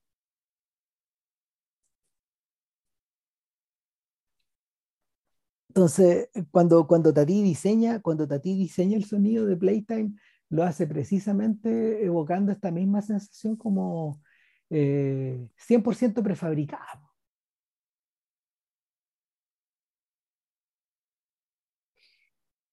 Ahora, eh, en la medida de que la ciudad, en la medida de que va atardeciendo en torno a la ciudad, eh, inevitablemente llegamos al, a lo que podríamos denominar el, la, la pieza de resistance, por la, el plato fuerte de el plato fuerte de esta cena como de cuatro o cinco tiempos, es, el, es, el, es, la celebración, el baile, la cena del restaurante, donde... Es la fiesta inolvidable. Claro, Jonathan Rosenbaum dice que para él la secuencia del restaurante es la secuencia más virtuosa de la historia del cine. Yo estoy de acuerdo. Yo estoy de acuerdo. es, es, virtuosismo puro. Es, están ocurriendo 10, 20, 30 cosas a la vez. El, Rosenbaum decía que cuando uno tiene la oportunidad de ver eh, Playtime proyectada en 70 milímetros, él está hablando, él está hablando cuando la película se restauró, hace 20 años atrás, por primera vez, ni siquiera la segunda repasada que le hicieron. En la segunda repasada la restauraron en 8K, a Playtime. Por eso se ve tan clarita en el, en el Blu-ray. Eh, cuando, cuando hacen esta, o sea, cuando, cuando la proyectan en una pantalla grande, Rosenbaum dice que eh, se da, él, experimentó, eh, él, hizo el experimento de ver, de ver Playtime desde distintas posiciones en una misma sala de cine. Y dice que el efecto es ver como un mural, una pintura mural. Cuando, tú estás, cuando tú estás ubicada en distintas posiciones de, de la sala, vas viendo y la mirada se dirige a distintas cosas. Entonces, es, la idea, es la idea de la ubicación espacial dentro de la misma superficie de proyección. Y por lo mismo, claro, el, eso se debe producir, yo creo que con mucha intensidad en la escena, en la escena, del, en la escena del restaurante. Donde efectivamente eh, eh, es una especie como de, de cuadro del Bosco que está intentando Tati. Captar captar la condición humana en, su, en, su, en su ridiculez, pero al mismo tiempo en su, en su gloria desde distintas posiciones, narrando distintas cosas. Sí, a ver, esto es una escena que, eh, de parte, es una escena donde el personaje Ulot no es importante, él llega más bien tarde. El, esto, esto es lo que está hablando es de, bueno, es, es, una, es una escena en un restaurante que, termina viniendo en fiesta porque era, es, un restaurante con música, es un restaurante que está haciendo, que se está inaugurando.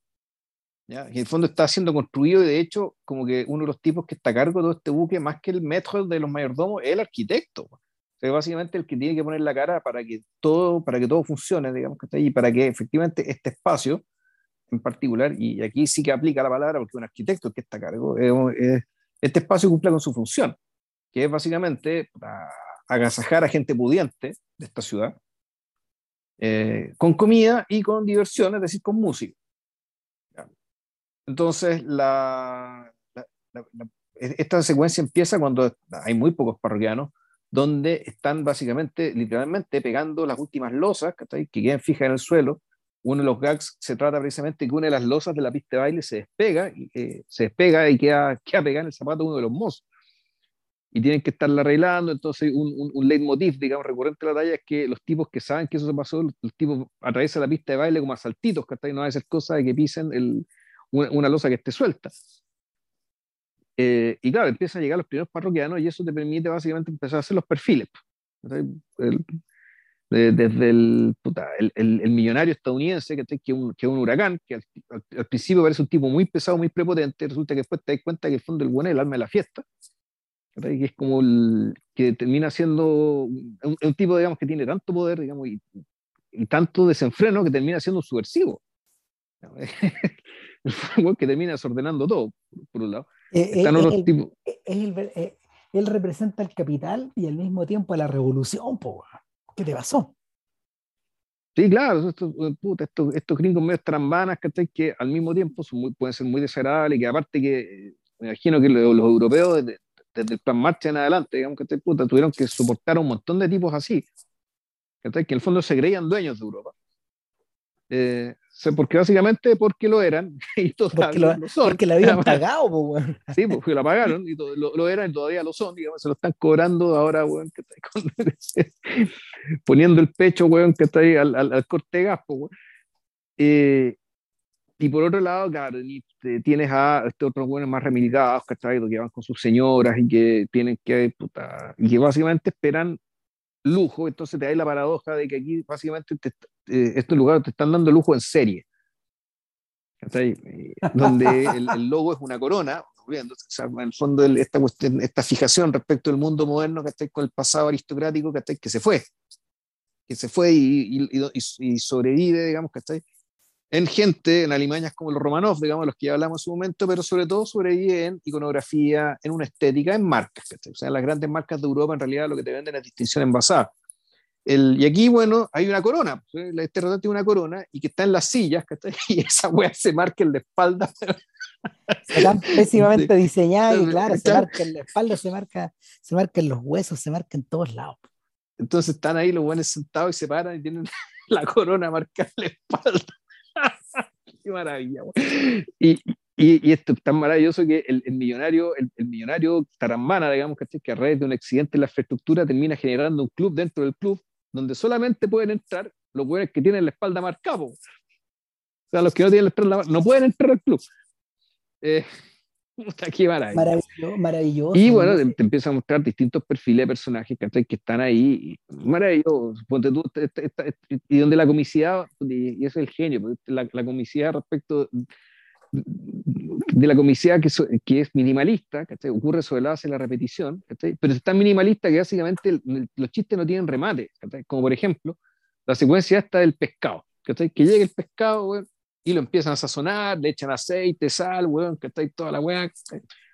Es el primer metro. Después pasa otro y puta, le echa aceite, sal, limón, weón, que Al mismo pescado lo sazonan como cuatro veces.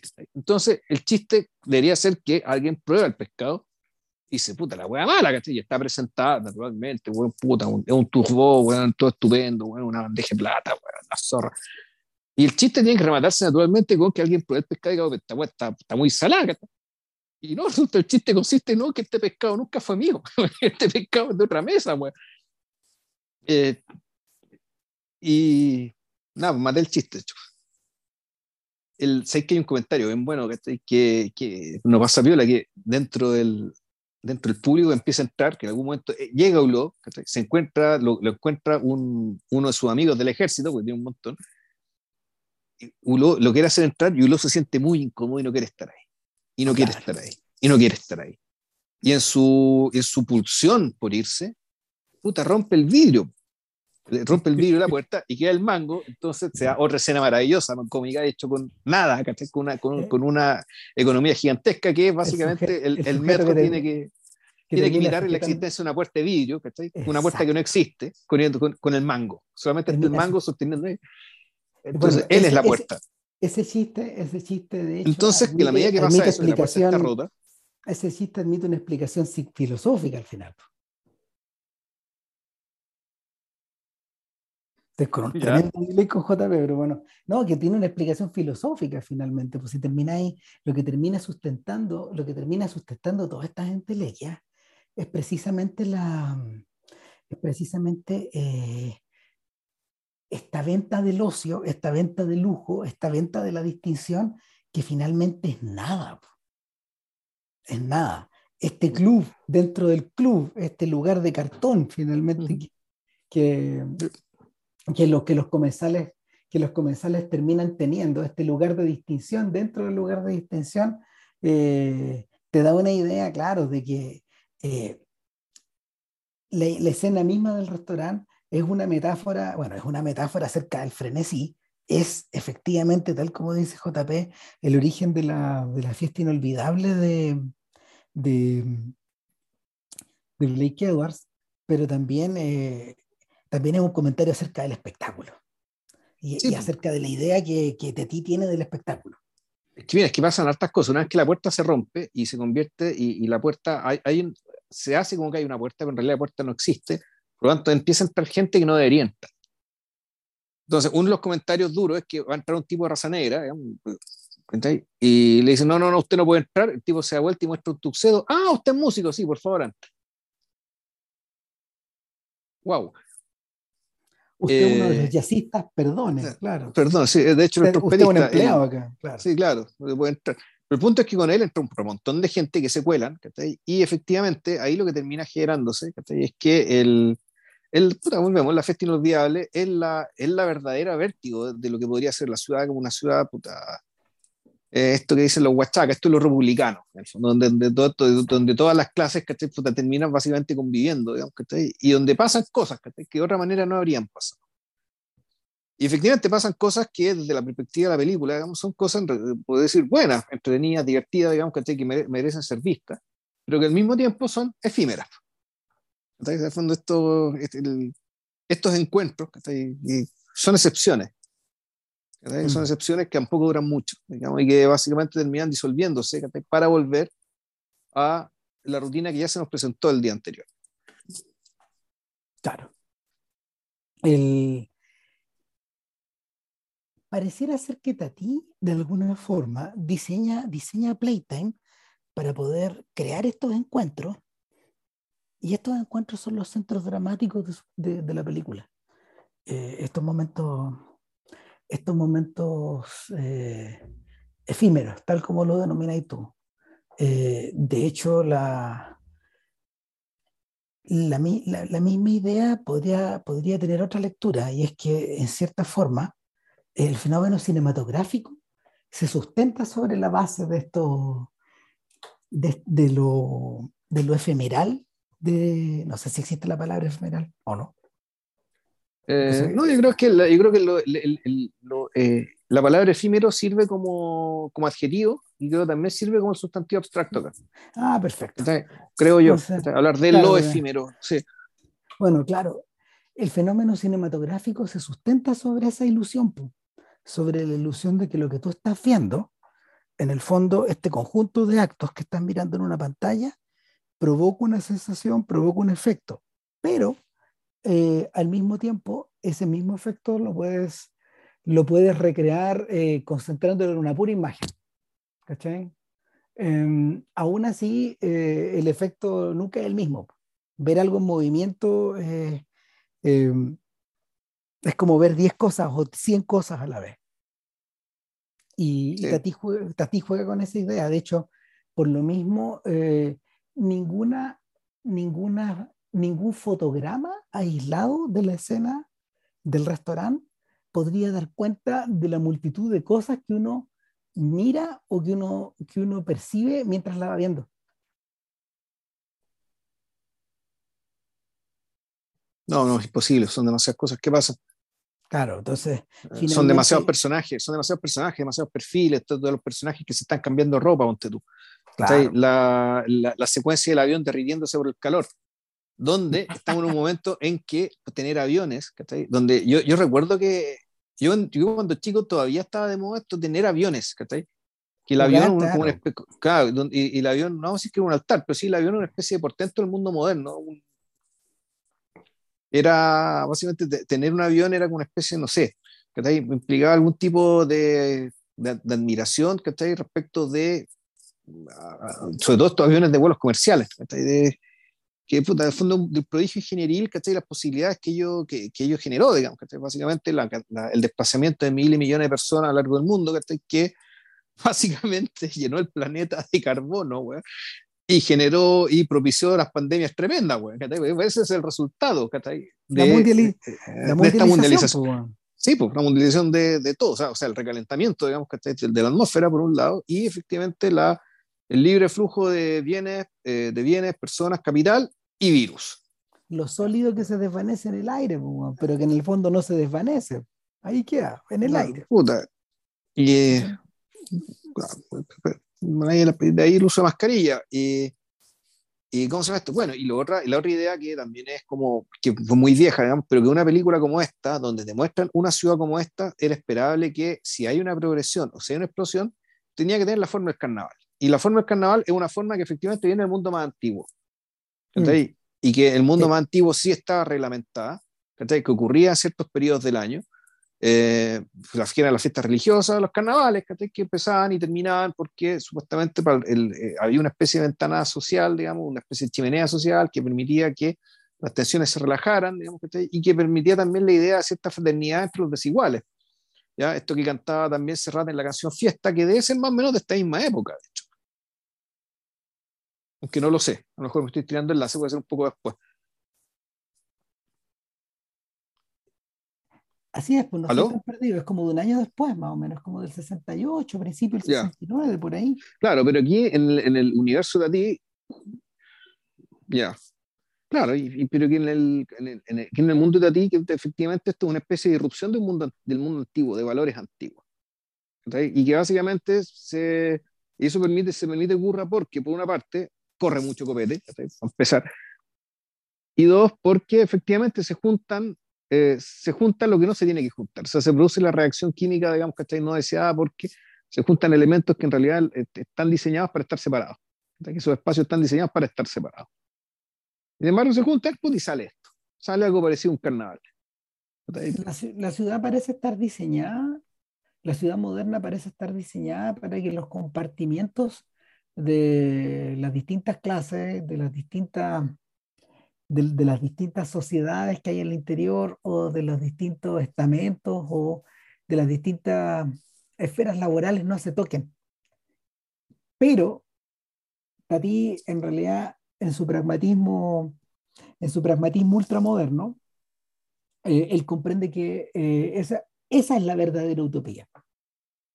¿Por qué? porque finalmente todo termina rozándose entre sí. es inevitable. Es inevitable que ello ocurra.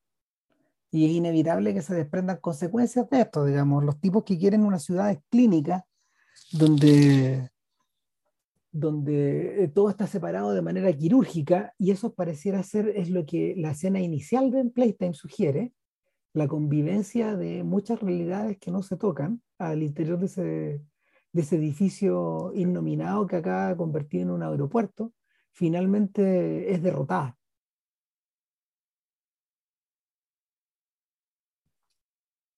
Es derrotada y no, no, no, hay, no hay oposición. La, la, misma gente que, la misma gente que, que es afectada por, que podría, ser, que podría resultar afectada por esos roces, termina propiciándolos.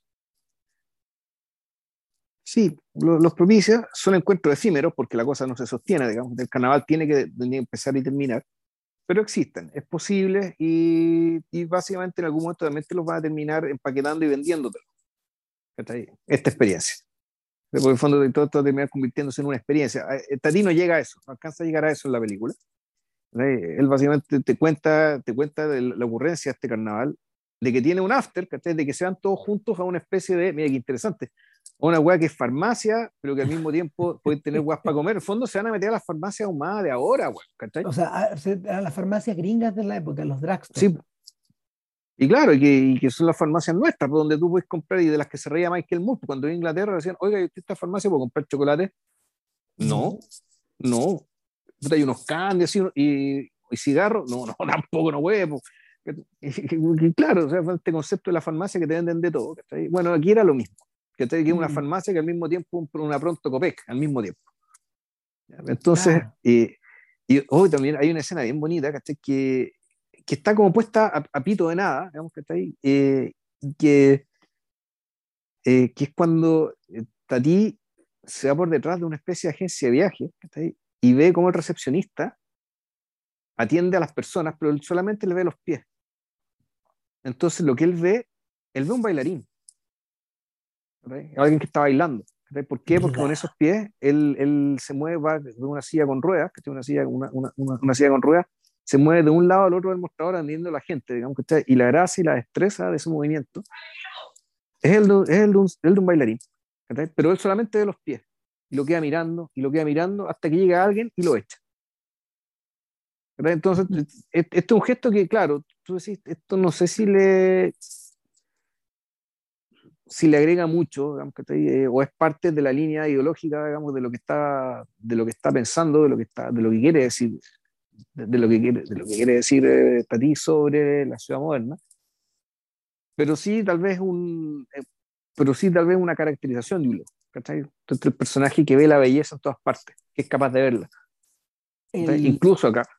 Es que, yo creo, yo siento que la película es una negación de, de esta tendencia de encontrar lo bello en las bellas artes, por ejemplo, o de encontrar lo bello eh,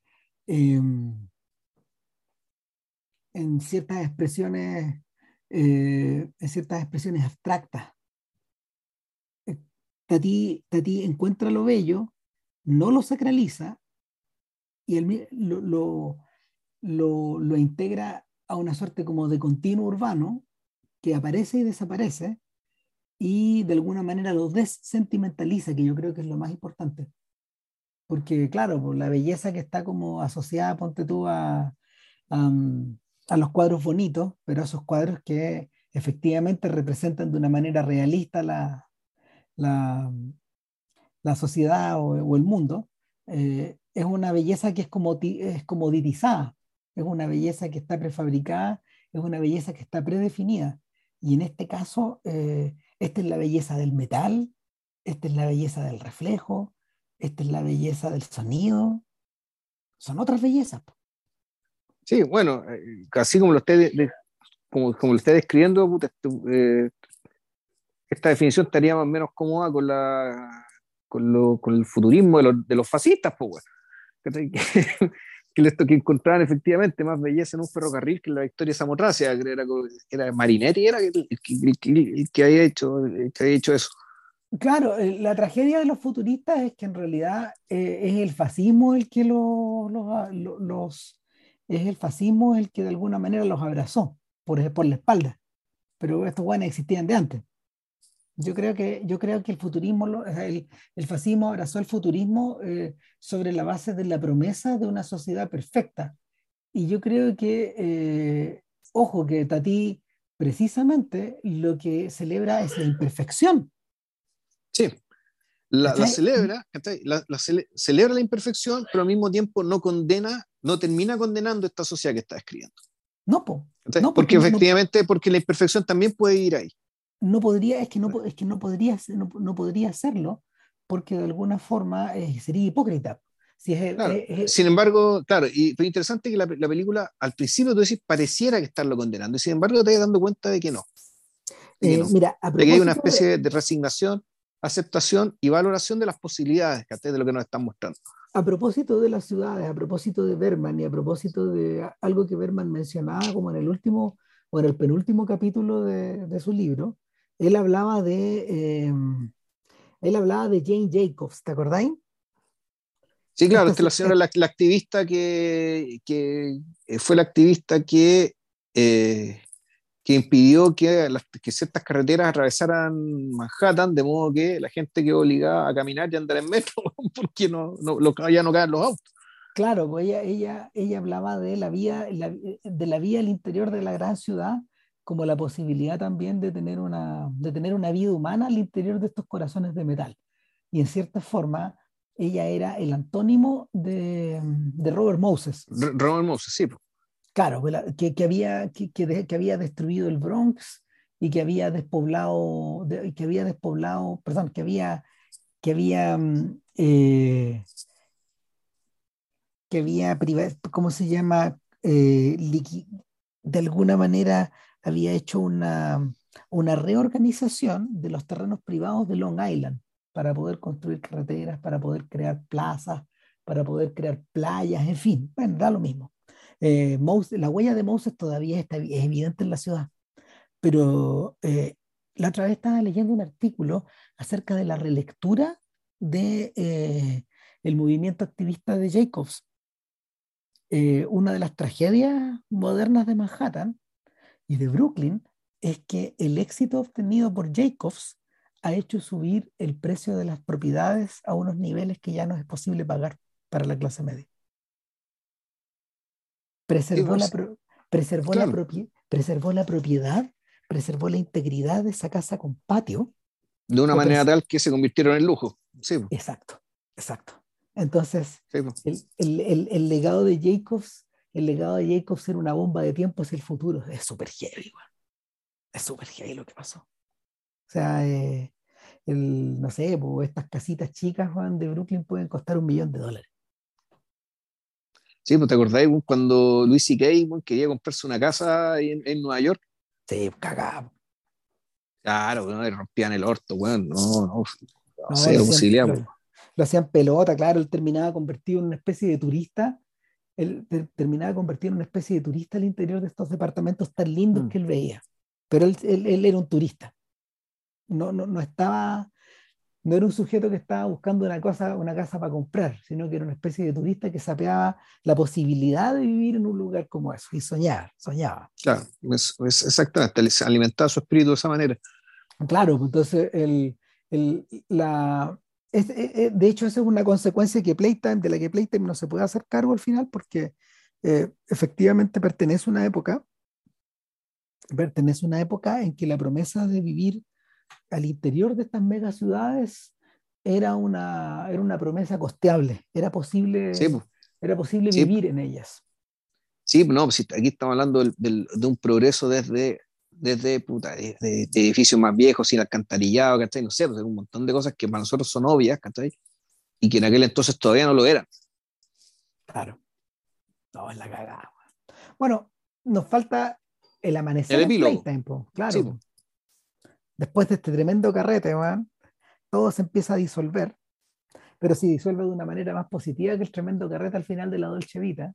Acá la gente está con un mejor ánimo, digamos todos se despiden muy contentos, todos están muy felices y efectivamente llega el momento de irse, de irse, o sea, Ulo va a seguir pululando en esa ciudad hasta el infinito probablemente porque, porque al final todos son Ulot, y, y, el, y sin embargo las turistas se van.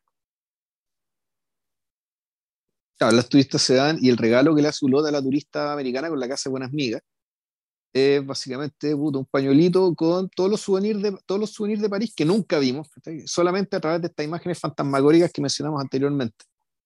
Claro. Y el pañuelo no es muy bonito, pero a la señora le encanta, se lo pone y se va feliz, sin ningún problema. Mientras tanto, la ciudad baila, baila al ritmo de la música de un parque de diversiones o de un circo. Efectivamente se convierte en una especie de parque. Claro, y, la rotonda, y, la, y la rotonda es un carrusel.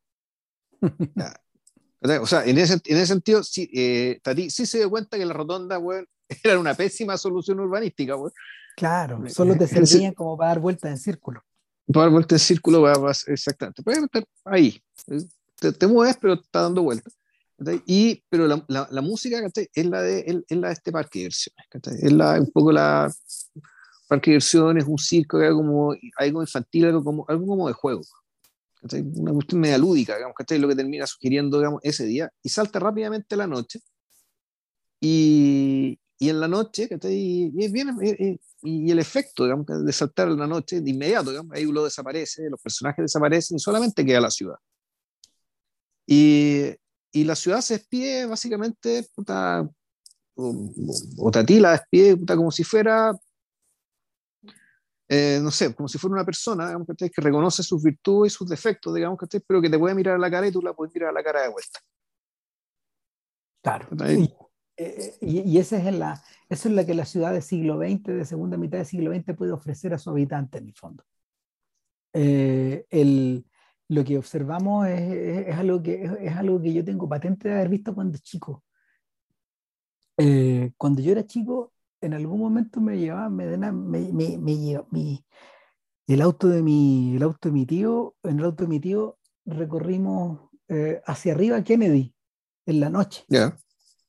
Y en los topes de, en los topes de Kennedy, eh, perdón, en, la, en el bandejón central de Kennedy, de ahí subían unos enormes eh, focos de sodio los focos de sodio no eran muy populares a finales de los años 70 en Chile. Solo, solo los tenían, solo los tenían algunas carreteras y las calles más grandes. Y Kennedy. Y la avenida Kennedy. Son los focos amarillos. Cuando nosotros crecimos eh, en una ciudad que tenía focos de neón, focos pálidos, que daban una luz pálida, no amarilla. Y, y esa, esa, esa, especie de serpiente que yo veía eh, de, focos amarillos proyectados al infinito es lo que, es lo que al final aparece en Playtime. Esta sensación de, que los focos son como ojos, son como lámparas de cristal, de estas de lágrimas, o, o son también como capullos de flor que están emergiendo desde la oscuridad, o luciérnagas todas esas cosas a la vez. Mm. Son un efecto óptico, nuevamente, pues son, son una especie de espejismo que nos dice adiós, ponte tú, una cosa así. Claro. No, es increíble, bueno, ese final es, increíble. Y nada, pues, eh, lo, que, lo que queda después de, lo fascinante que queda después de, de, Playtime es que después de haber quedado hecho pelota con esto, se suponía que Playtime iba a ser la apoteosis del señor Ulot y que no iba a haber más películas de Ulot pero una de las maneras de salir del hoyo económico, que, en que lo dejó Playtime por haber construido todo este material y haber, haber estrenado la película en una Francia que estaba a punto de cambiar, la estrena en el año 67, de hecho, eh, en cierta forma, eh, parece un contrasentido de que Playtime se estrenara solo meses antes de mayo del 68, donde mayo del, donde, porque en mayo del 68 la urbe aparece con características infernales aparece, aparece convertida en un campo de batalla. Eh, pero, interesante. pavimento la batalla, pues, Sí, pero claro, pero donde los protagonistas son una generación que, eh, que en Playtime no está, es invisible. No, se ve nunca, los jóvenes. No hay jóvenes, no hay jóvenes. Es un mundo de adultos, tampoco, casi no hay niños, tampoco. Y de niños. Hay algunos niños, pero este es un mundo de adultos. Los tipos este es un mundo de adultos, exacto. Claro, los, los, los, tipos que producen al interior de esta ciudad, los tipos que de alguna manera, los tipos que de alguna manera. Entonces, claro, había, eh, repavimentaron, repavimentaron las calles quemadas de París, pues, y que en el fondo barrieron con los cabros. O sea, es, duro decirlo, pero eh, uno, de los uno de los temas de este podcast es los efectos de los efectos de en la cultura y en la vida y en la vida en, la vida de, de las ciudades europeas post mayo lo hemos tratado muchísimas veces y, y, de, la, de las formas más diversas. Y claro, eso es lo que pasó. Pues, los adultos terminaron barriendo y volvieron, barrieron bajo la alfombra y los jóvenes quedaron medio hechos pelota, digamos. O sea, quedaron o, o, convirtiéndose en recalcitrantes de izquierda, otros reconvirtiéndose al, al capital, digamos, que otros explorando puta, o las drogas o, o liberación sexual, digamos, distintos, de distintas índoles, bueno, ¿cachai? Pues, o sea, esa, esa diáspora, digamos, de energía, también hemos hablado, hemos hablado de ella. y eso es lo que siguió también viendo en la cultura, ¿cachai? Muchas de ellas, muchas veces la cultura underground, digamos, ¿cachai? Pero eso siguió. Mm. Entonces, el, cuando, Pero aquí nada de eso está. No, pero pues aquí nada de eso está, no se ve, no existe. Y lo más impactante es que, bueno, para salir del hoyo económico, eh, Tati tuvo que hacer Trafic y tuvo que hacerla con mucho menos presupuesto, con lo que había, y ahí tuvo esa intuición genial de convertir todo en camino. Ya no hay ciudades, ya no hay, ya no hay, ya no hay, em, ya no hay pueblo, ya no hay barrio, ya no hay vecino, ya no hay ciudad, hay solo camino. Todo es un lugar. Todo es un lugar. Y todo, todo es un flujo, finalmente. No, esa es la cagada. Además, bueno, mira, Tati, saber, Traffic no es, no es una obra maestra, pero es una grandísima película.